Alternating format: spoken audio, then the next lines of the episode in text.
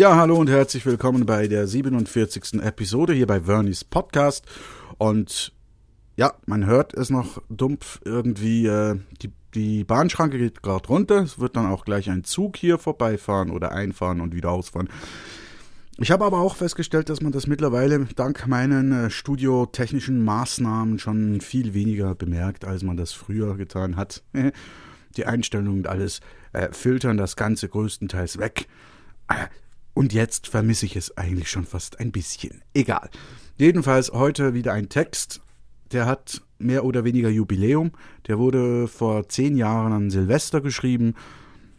Über Silvester auch äh, und über Frauen und Kinder, über Filme. Ihr werdet es hören. Einfach, was mir da mal gerade wieder so komisches durch den Kopf gegangen ist damals. Also ihr könnt euch gerne ein Gläschen Wein oder ein Gläschen Sekt bereitstellen. Es ist quasi ein, ein, ein, ein Jubiläum, eben zehn Jahre Jubiläum von diesem Text.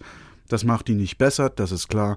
Trotzdem fange ich damit jetzt gleich an. Ich wünsche irgendwie viel Spaß oder was ihr dabei auch immer habt. Ich könnte dazu noch, ich muss sowieso mal wieder hm, unterbrechen, so wie ich mich kenne. Aber jetzt äh, versuche ich mal loszulegen und nochmal viel Spaß. Bis später.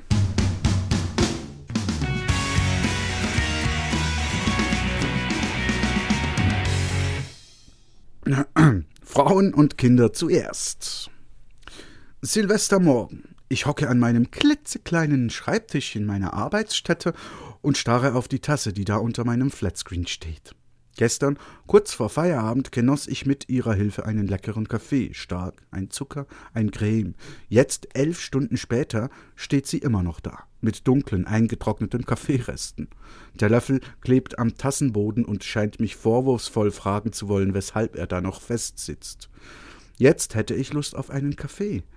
Nicht aber darauf, erst die Tasse abzuwaschen, wie schon gestern Abend nicht. Wozu habe ich überhaupt Lust?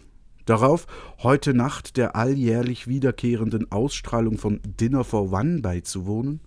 Warum und wie um Himmels willen wurde dieser unbunte Streifen denn eigentlich zu einem Silvestermuss? Wahrscheinlich, weil er etwas kürzer geriet als die Katastrophenschnulze Titanic.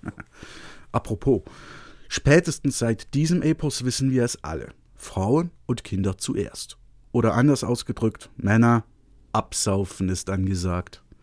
Dieser Witz kommt wahrscheinlich aus der Seefahrt und wird vermutlich, was weiß ich wann, zum ersten Mal in den Geschichtsbüchern aufgetaucht sein und war damals noch gar kein Witz, sondern bitterer Ernst, nehme ich an. Jedenfalls hat sich das Ganze bis in die heutige Zeit geschleppt, weshalb es auch in der Gegenwart bei jedem Ereignis, bei welchem Leute sterben müssen, während es für einige Rettung gibt, heißt Frauen und Kinder zuerst. Lust, mir darüber Gedanken zu machen, aus welchem Grund dieser Kodex auch nach der Einführung der Gleichberechtigung noch immer Gültigkeit hat, habe ich jetzt jedoch auch nicht. Susi Schädler mischt am Radio Karokarten oder gibt zumindest vor, es zu tun.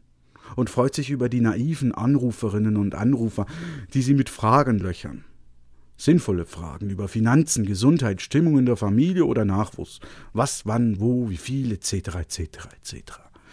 Eine der Interessierten freut sich dermaßen darüber, dass sie Ende des kommenden Jahres, laut Susi, ein Kind kriegen wird, dass ich mich frage, ob diejenige jetzt glaubt, für dieses prophezeite Baby nicht einmal mehr poppen zu müssen.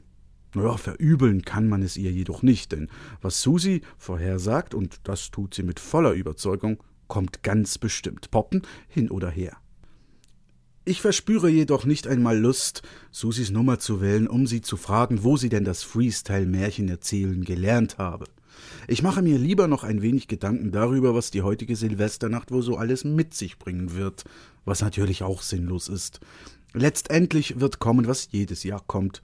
Wir Jungs werden uns irgendwo treffen mit Anhang, werden der zu lauten Musik lauschen, werden fassweise billiges Bier kippen, werden den Frauen ihre teu zu teuren Drinks berappen und uns nach dem Mitternachtssekt von ihnen vorwerfen lassen, dass wir zu viel saufen würden. Üblicherweise kommen sie sogleich auch mit dem Vorschlag, endlich nach Hause zu gehen. Nur das werde ich wenigstens im neuen Jahr nicht stillschweigend hinnehmen. Denn das Nachhausegehen ist gewissermaßen eine Notsituation. Ja, für uns Männer meist gar eine Katastrophe. Und wir wissen ja, was das bedeutet. Frauen und Kinder zuerst und nimmt zu sie mit Männer, absaufen ist dann gesagt.